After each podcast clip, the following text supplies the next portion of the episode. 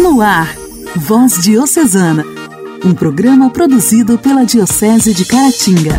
Voz Diocesana. Olá, meus amigos! Que a paz de Cristo esteja com você.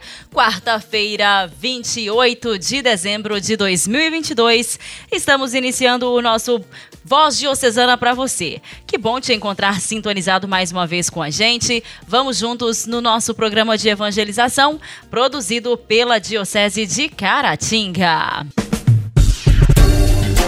Voz Diocesana. Voz Diocesana. Um programa produzido pela Diocese de Caratinga. Hoje, dia 28 de dezembro, a igreja celebra os Santos Inocentes. A festa de hoje, instituída pelo Papa São Pio V, ajuda-nos a viver com profundidade este tempo da oitava do Natal. Esta festa encontra o seu fundamento nas Sagradas Escrituras, quando os magos chegaram a Belém, guiados por uma estrela misteriosa. Abre aspas.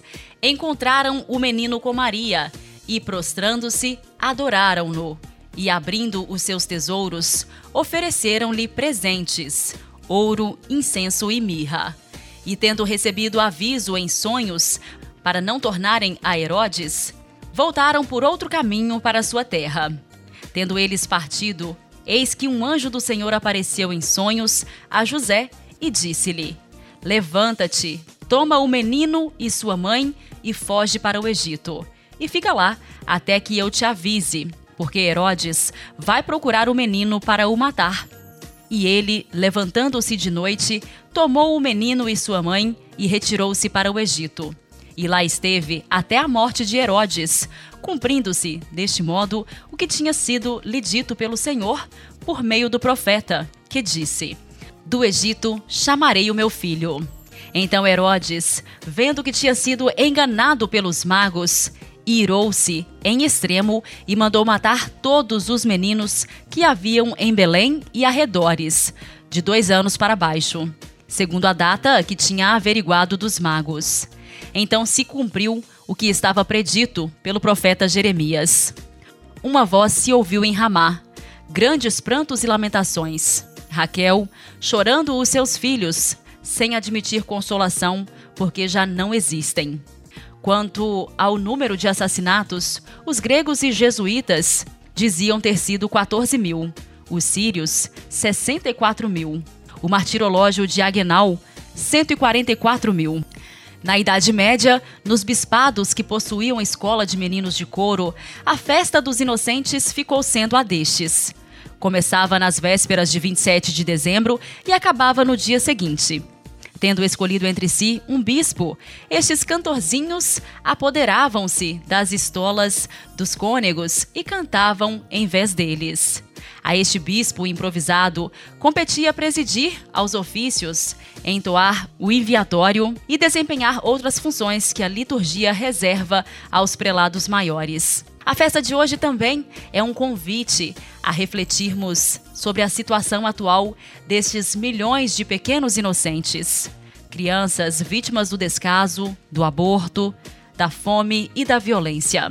Rezemos neste dia por elas e pelas nossas autoridades, para que se empenhem cada vez mais no cuidado e no amor às nossas crianças, pois delas é o reino dos céus. Por estes pequeninos, sobretudo, é que nós cristãos aspiramos a um mundo mais justo e solidário. Santos inocentes, rogai por nós. A alegria do Evangelho. O Evangelho. Evangelho. Oração, leitura e reflexão.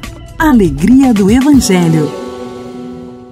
O Evangelho desta quarta-feira será proclamado e refletido por Dom Alberto Taveira, arcebispo de Belém.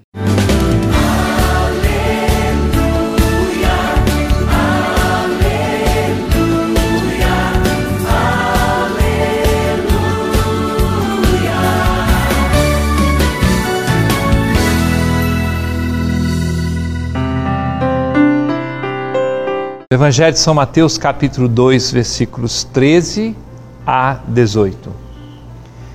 Depois que os magos partiram, o anjo do Senhor apareceu em sonhos a José e lhe disse: Levanta-te, pega o menino e sua mãe e foge para o Egito. Fica ali até que eu te avise, porque Herodes vai procurar o menino para matá-lo. José levantou-se de noite, pegou o menino e sua mãe e partiu para o Egito. Ali ficou até a morte de Herodes para se cumprir o que o Senhor havia dito pelo profeta do Egito chamei o meu filho. Quando Herodes percebeu que os magos o haviam enganado, ficou muito furioso. Mandou matar todos os meninos de Belém e de todo o território vizinho, de dois anos para baixo, exatamente conforme o tempo indicado pelos magos. Então se cumpriu o que foi dito pelo profeta Jeremias. Ouviu-se um grito em Ramá, choro e grande lamento. Raquel que chora seus filhos e não quer ser consolada porque eles não existem mais. Celebramos hoje a festa dos santos inocentes. Festa. Festa de mártires. Festa daquelas crianças que, não podendo pronunciar o nome de Jesus, mas já morreram por ele. Daquelas crianças que por um gesto deslocado de Herodes, que ficou apavorado, com raiva, com medo, diante da notícia do nascimento de um concorrente, e também por ter sido enganado pelos magos que voltaram por outro caminho para a sua terra, mandou matar as crianças. Todas as gerações assistiram mortes de inocentes. Não é que temos que dar uma explicação humana para essa morte de inocentes. Deus não quer que ninguém morra, que ninguém seja morto. Quem é dono da vida é o próprio Senhor, só Ele tem direito de chamá-lo para junto de si e não podemos destruir a vida uns dos outros, muito menos de crianças inocentes. Aqui nós pensamos na quantidade de crianças que no ventre de suas mães são simplesmente eliminadas pelo egoísmo que pratica o aborto Aqui pensamos na quantidade de crianças que morrem de fome, morrem abandonadas, daquelas crianças que são desprezadas, desvalorizadas. Enquanto as pessoas que eu conheci, já adolescentes, jovens ou adultos, que nunca tiveram uma casa, que foram deixadas de lado pelos seus pais e pelas suas mães. Muitas delas conseguiram dar a volta por cima e vencer na vida outras não.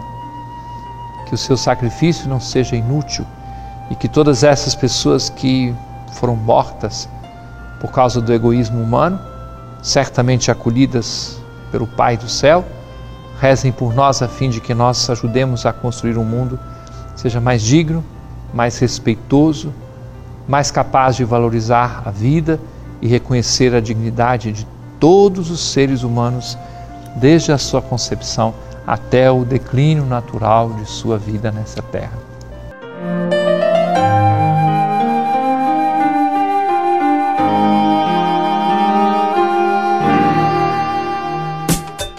Diálogo Cristão. Temas atuais à luz da fé. Diálogo Cristão.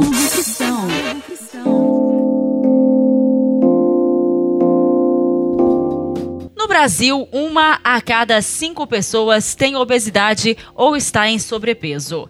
E já se sabe que, em muitos casos, o acúmulo de gordura no organismo aumenta o risco de doenças.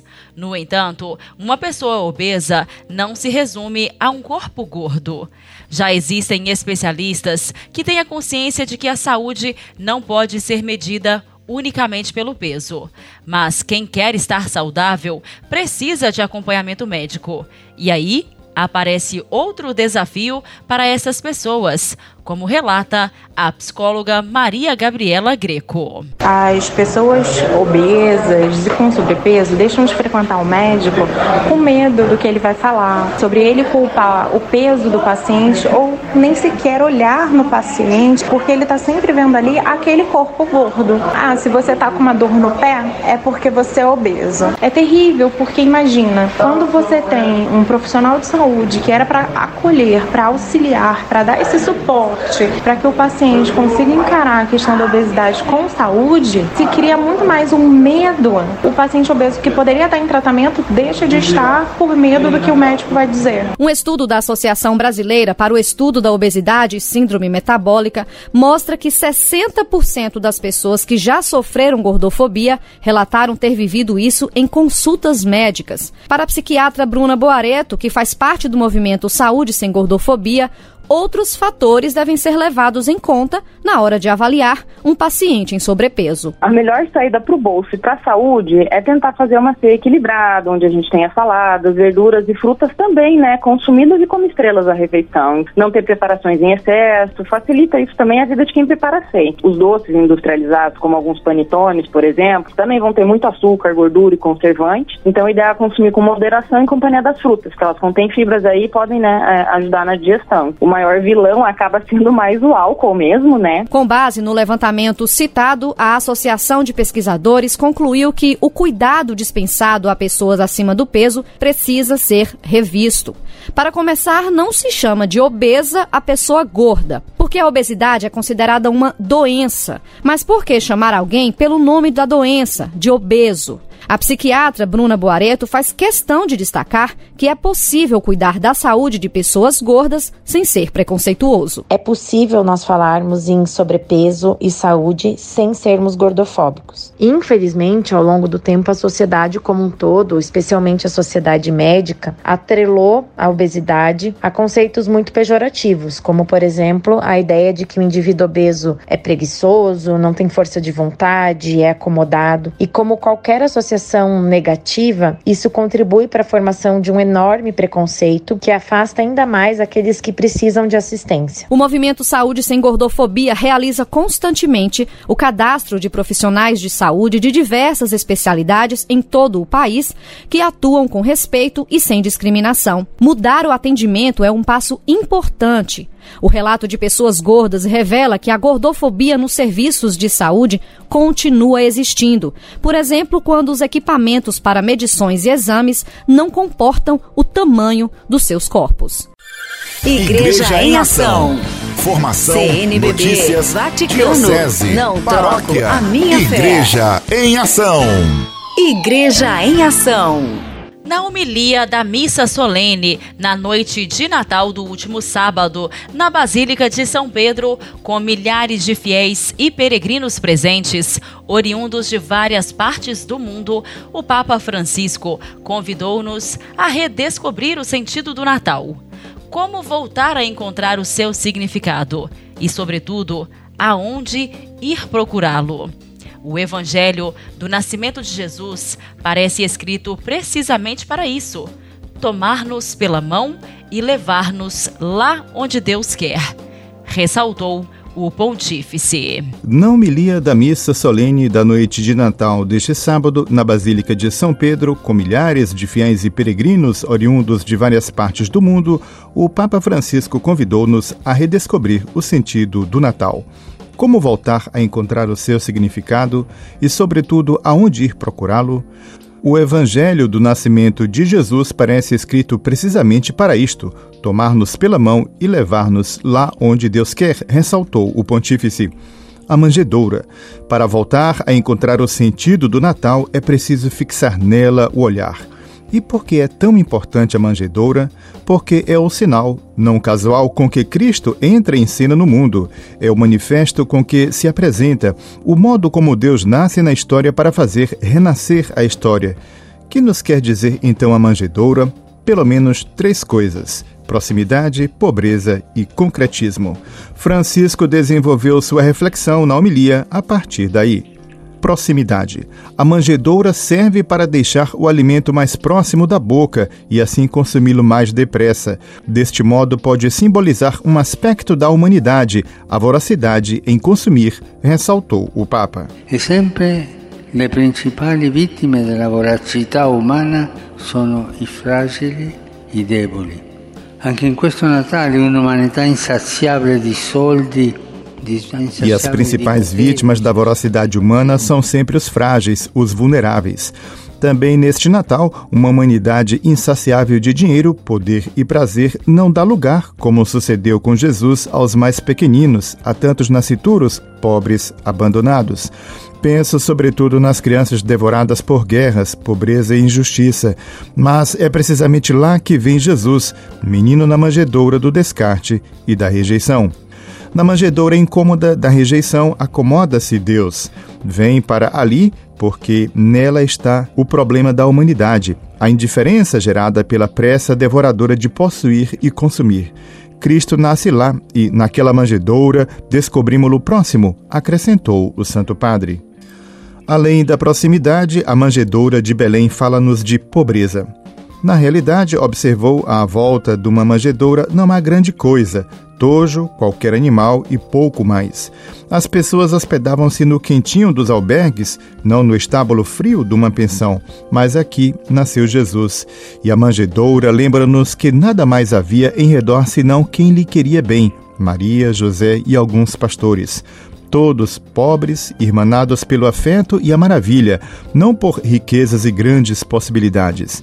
E assim, a pobre manjedoura faz emergir as verdadeiras riquezas da vida, não o dinheiro nem o poder, mas as relações e as pessoas. E a prima persona, a prima riqueza é próprio Jesus. Ah, nós vogliamo stare ao seu fianco, ci avviciniamo a Lui, amiamo a sua povertà ou preferiamo rimanere comodi nei nostri interessi? E a primeira pessoa, a primeira riqueza é Jesus, mas nós queremos mesmo estar ao seu lado? Aproximamos-nos dele, amamos a sua pobreza? Ou preferimos cingir-nos comodamente aos nossos interesses? Sobretudo, visitamo-lo onde se encontra, isto é, nas pobres manjedouras do nosso mundo? É lá que ele está presente. E nós somos chamados a ser uma igreja que adora Jesus pobre e serve Jesus nos pobres. Certamente, continuou o Papa, não é fácil deixar o tépido calor do mundanismo para abraçar a nua beleza da Gruta de Belém, mas lembremos-nos de que, sem os pobres, verdadeiramente não é Natal. Sem eles, festeja-se o Natal, mas não o de Jesus. Irmãos irmãs, no Natal Deus é pobre, renasça a caridade, exortou o pontífice. Desenvolvendo o último ponto de sua reflexão, Francisco ressaltou ainda que a manjedoura nos fala de concretismo. Jesus, que nasce pobre, viverá pobre e morrerá pobre, não fez muitos discursos sobre a pobreza, mas viveu-a em toda a sua profundidade por nós.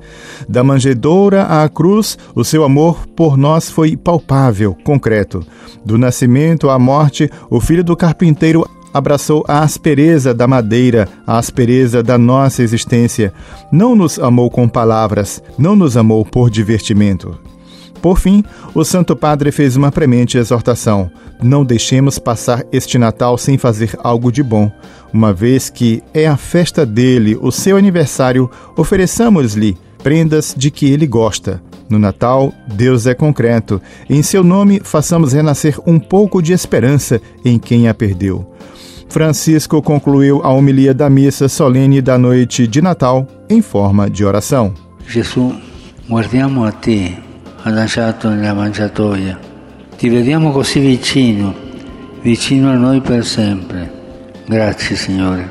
Ti vediamo povero a insegnarci que a vera riqueza Jesus, contemplamo-vos recostado na manjedoura.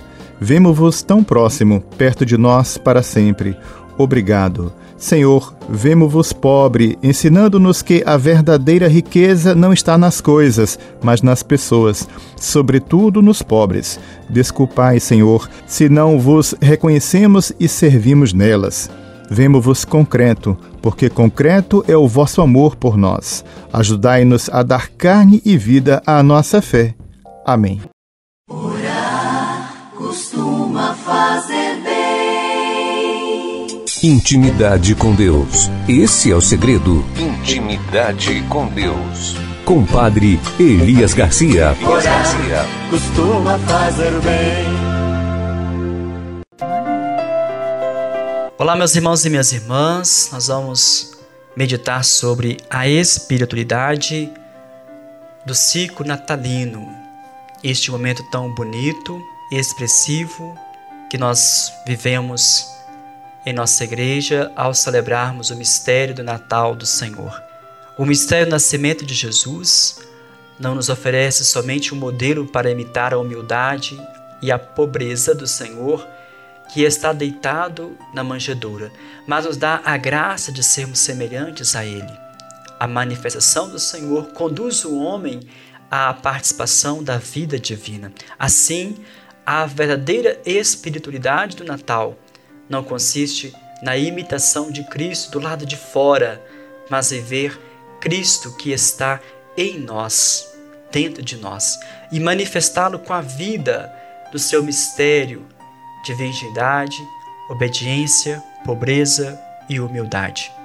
Portanto, o fruto espiritual do Natal consiste no empenho moral de viver a graça da redenção e da regeneração, de conservar interiormente o Espírito Santo que nos faz filhos de Deus.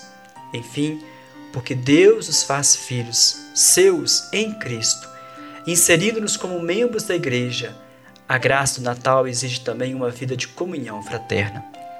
Durante as quatro semanas do Advento, a Igreja nos proporcionou um tempo de profunda reflexão à espera do Natal. Sem sombra de dúvidas, essa data comemorada pelos cristãos de todo o mundo celebra o maior acontecimento da história da humanidade, o nascimento de Jesus Cristo. Celebrar o Natal do Menino Jesus é festejar o, o ato do Verbo divino que se fez carne quando a divindade se uniu à humanidade, ferida pelo pecado. Desse mistério de encarnação do amor, Deus se fez pequeno, humilde, pobre, para transformar o mundo através da caridade, de seu amor, de sua misericórdia. Deus abençoe você, meu irmão, você, minha irmã, para vivenciar o grande mistério do Natal na humildade, na simplicidade de vida. Fica com Deus e até mais.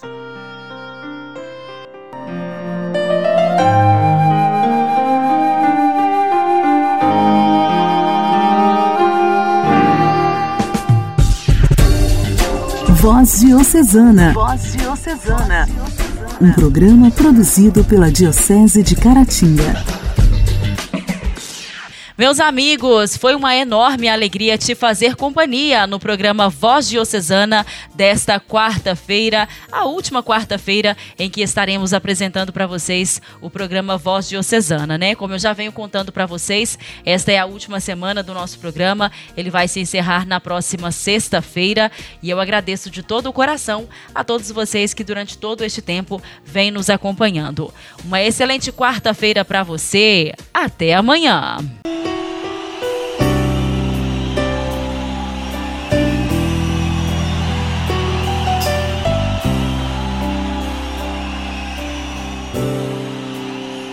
Santidade, em santidade, em santidade, sobre a terra eu devo andar. Em santidade.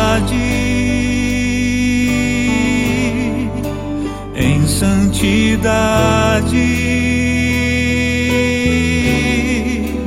em santidade, tua graça posso alcançar e romper com as trevas.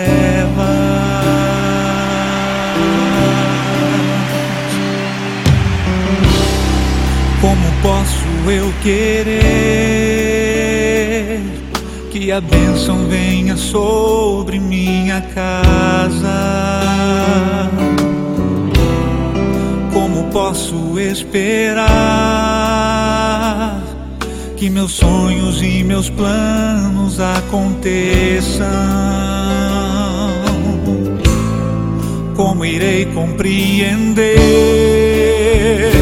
se minha vida passa longe da verdade que eu ouvi e os meus passos já não tocam os caminhos que aprendi.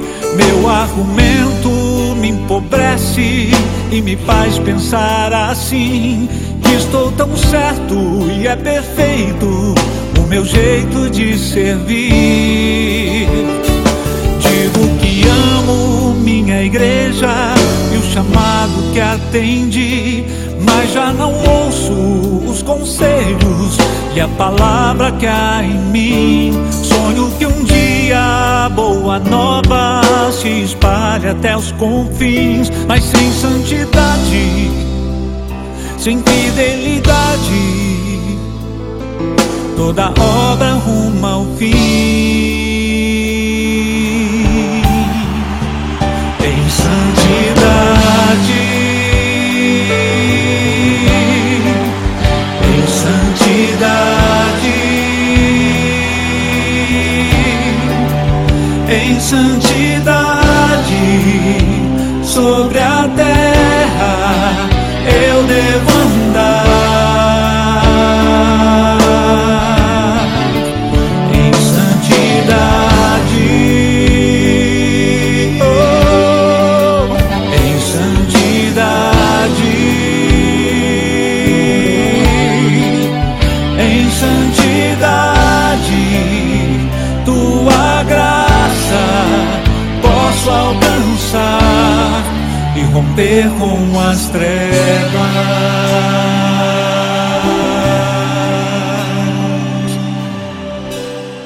Como posso eu querer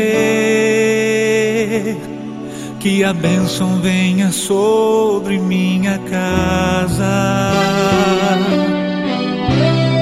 Como posso esperar que meus sonhos e meus planos aconteçam? Quando irei compreender?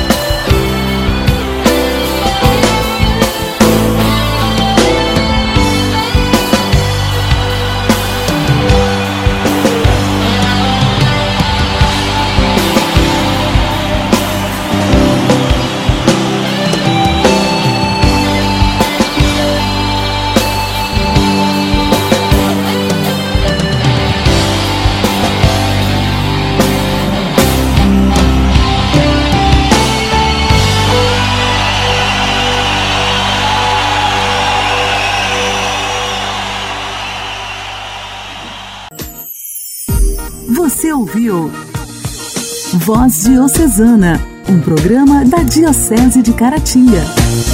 Voz Diocesana.